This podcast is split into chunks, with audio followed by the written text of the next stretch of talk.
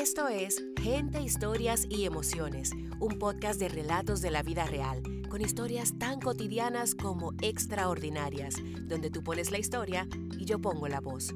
Soy tu host, Sixta Morel. Te doy la bienvenida y te agradezco tu compañía. Disfruta el episodio de hoy.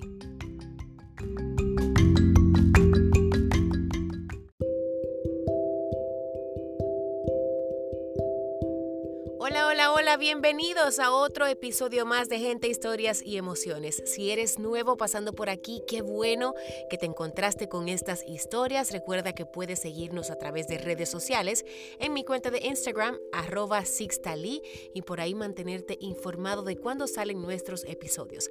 Y si también te animas a enviar una historia, hazlo enviándola a sixtali.gmail.com. Solo debe tener entre 500 y 2500 palabras en formato de Word. Y el episodio de hoy viene cargado de humor. Son dos relatos cortos, el primero enviado por Ana María Guzmán, a quien ustedes ya escucharon en otra temporada con la historia que tenía que ver con Marcos Díaz. Y su relato de esta vez se llama El abrazo equivocado, una situación comiquísima en la que se vieron envueltos ella y su familia. El segundo relato es de Katherine Kellner, quien nos narra un viaje en autobús que se vio interrumpido porque las cosas así suceden en la vida. Pero sobre todo, Katherine nos deja con una reflexión de las ideas preconcebidas que nos hacemos de otros incluso antes de mediar palabras con ellos. Disfruten de ambos relatos.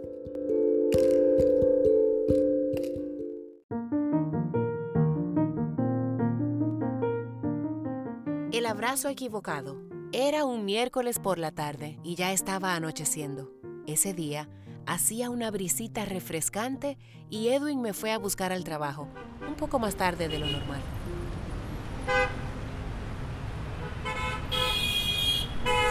Las calles estaban súper complicadas con vehículos por doquier. Nos dirigíamos a la iglesia al culto de oración. Él, María Fernanda, nuestra hija, y yo. Ese día llegamos un poco tarde y el servicio ya había comenzado. Era muy raro para nosotros llegar tarde, no era nuestra costumbre, pero el tránsito nos jugó una mala jugada ese día. Edwin tuvo que ir al baño antes de entrar y María Fernanda y yo nos dirigíamos a nuestros asientos. Nuestros, ya que en cada servicio que había en la iglesia nos sentábamos exactamente en el mismo lugar y estaban estratégicamente ubicados en la última fila, ya que Edwin era uno de los hombres que servían en la congregación y para cualquier cosa que se presentara o lo necesitaran, estaba ahí para poder pararse sin causar distracción. Los hermanos sabían que ahí nos sentábamos la familia Montes Guzmán.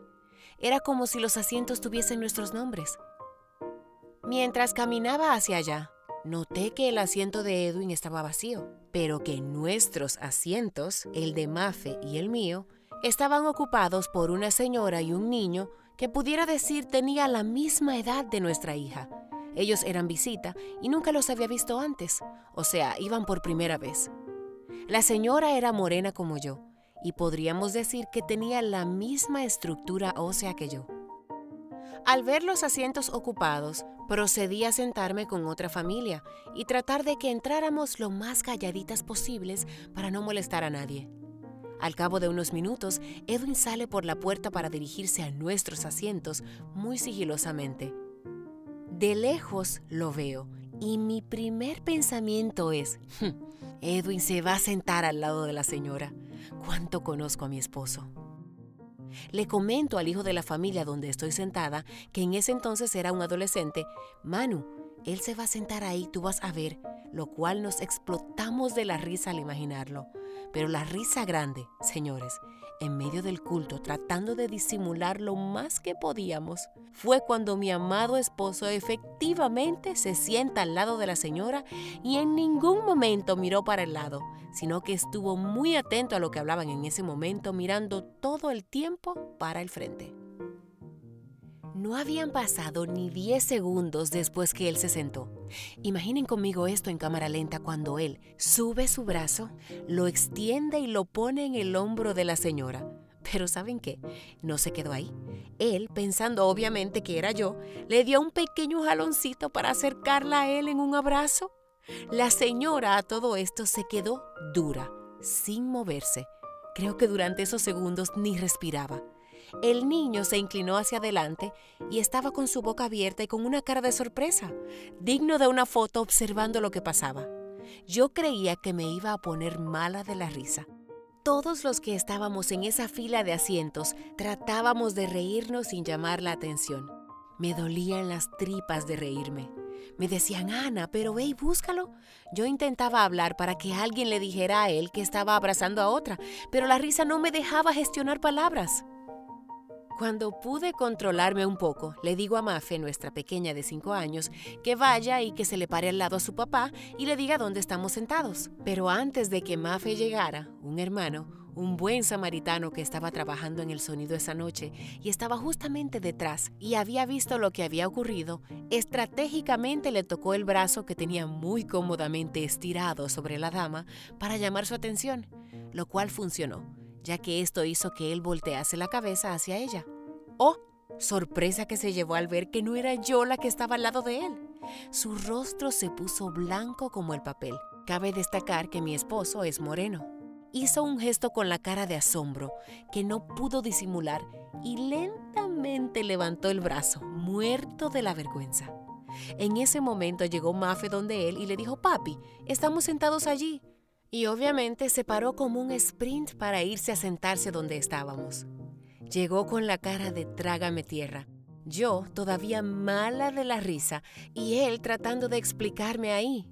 Ya cuando el servicio terminó, él se le acercó a la señora y se disculpó, y le explicó que siempre se sentaba ahí y nos presentó a Mafe y a mí. Le dijo que éramos su esposa e hija. Ella solo se limitó a sonreír y luego se marchó. Solo unos pocos nos dimos cuenta de la situación, ya que por sentarnos en la fila de atrás no fue muy obvio. Pero este es un cuento que cada vez que me toca hacerlo me río como si fuera el primer día.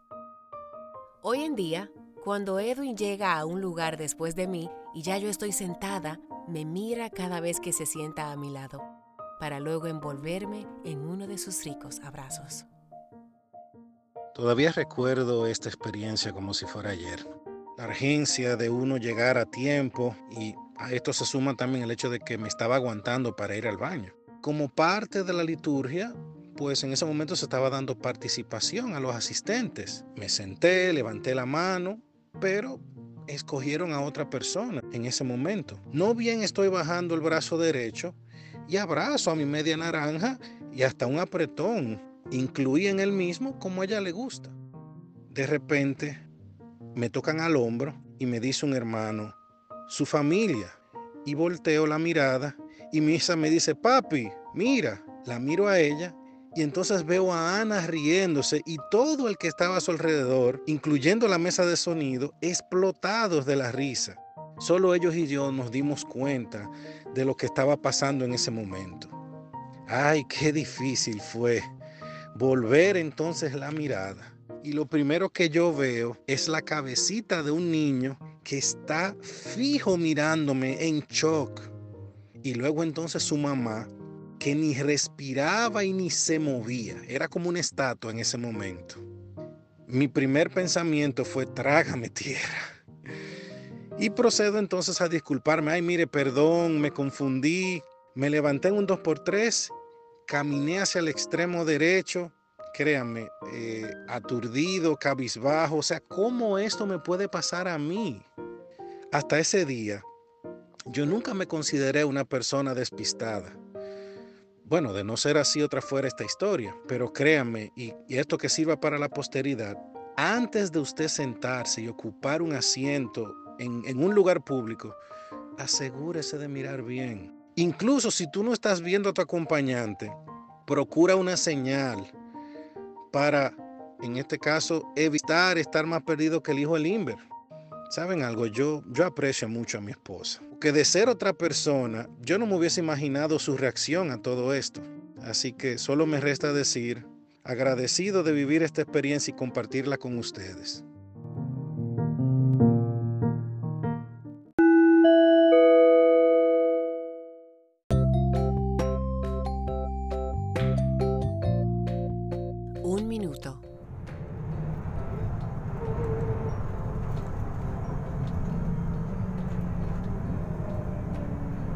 Martes, 8 de julio de 2014. Hoy voy de camino a Santiago a trabajar. Son dos horas en un autobús que he tenido que aprender a soportar, pero que en el fondo no me gustan. Hace unas semanas, a mitad de camino se dañó el autobús y duramos más de una hora sentados con el autobús apagado y sin aire, hasta que llegara uno nuevo a rescatarnos. Los más aventureros se arriesgaron a salir y pararse en el paseo de la autopista, pero como era de suponerse, yo, madre de dos, cuyo mayor pleito con mi padre fue no dejarme tirar en paracaídas, y desde que soy madre me da miedo hasta subirme en un avión, me quedé dentro abanicándome con una fundita en la que traje mi desayuno. Empezaron los comentarios de pasajeros frustrados. Una señora dijo que era su quinta vez quedada. Otra dijo que se había soñado que eso iba a pasar. A un jovencito lo montaron en una voladora para que no perdiera su vuelo por Puerto Plata. Y la otra defifarró a la empresa cuando vio el tercer autobús de la competencia pasarnos por el lado. A todas estas, yo aproveché al máximo la batería de mi celular chateando con la familia. Amigos y hasta amigos lejanos que el tiempo y la distancia se han encargado de separarnos. Pero como hay muy pocas cosas eternas en la vida, y la batería de los celulares todavía no es una de ellas, llegó el momento donde debí no hacer más nada que observar mi alrededor.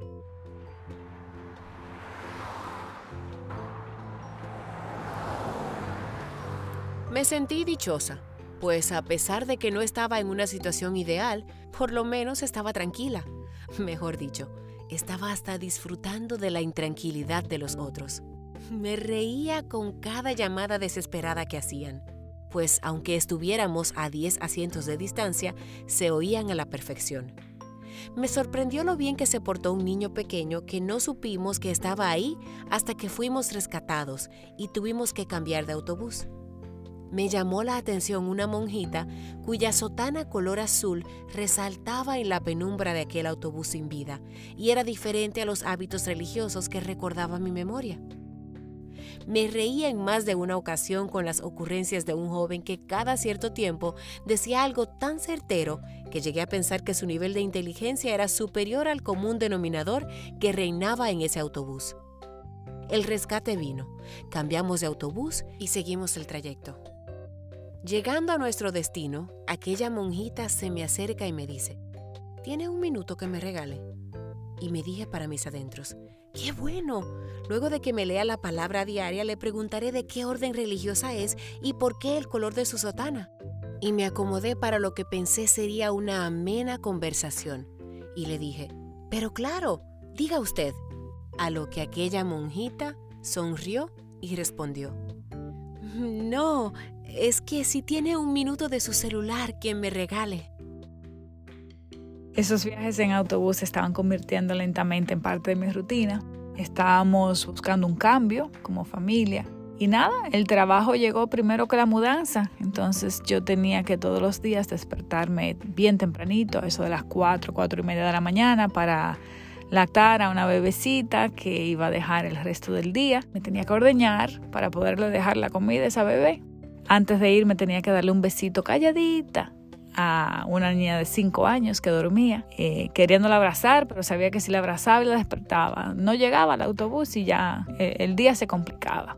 Recuerdo cuando el autobús paró, recuerdo mi calma en el medio de la desesperación de la gran mayoría de las personas que estaban en el autobús y recuerdo la monjita, recuerdo muy bien el color azul de su sotana y la curiosidad que desató en mí porque nunca había visto una monjita con esos colores. Incluso quería preguntarle de qué orden religiosa era. Pero llegó el momento en el que ella me pidió un minuto a mí y yo no vi más allá de su sotana. Yo esperaba que me hablaran de Dios y me hablaran de su misión en la vida, cuando en realidad era simplemente una mujer que necesitaba notificar que iba a llegar un poquito más tarde.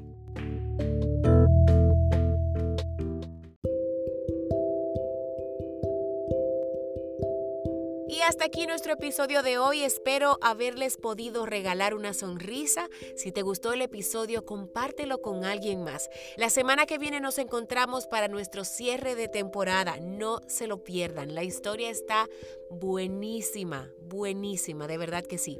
Un abrazo fuerte. Sixta Lee estuvo con ustedes.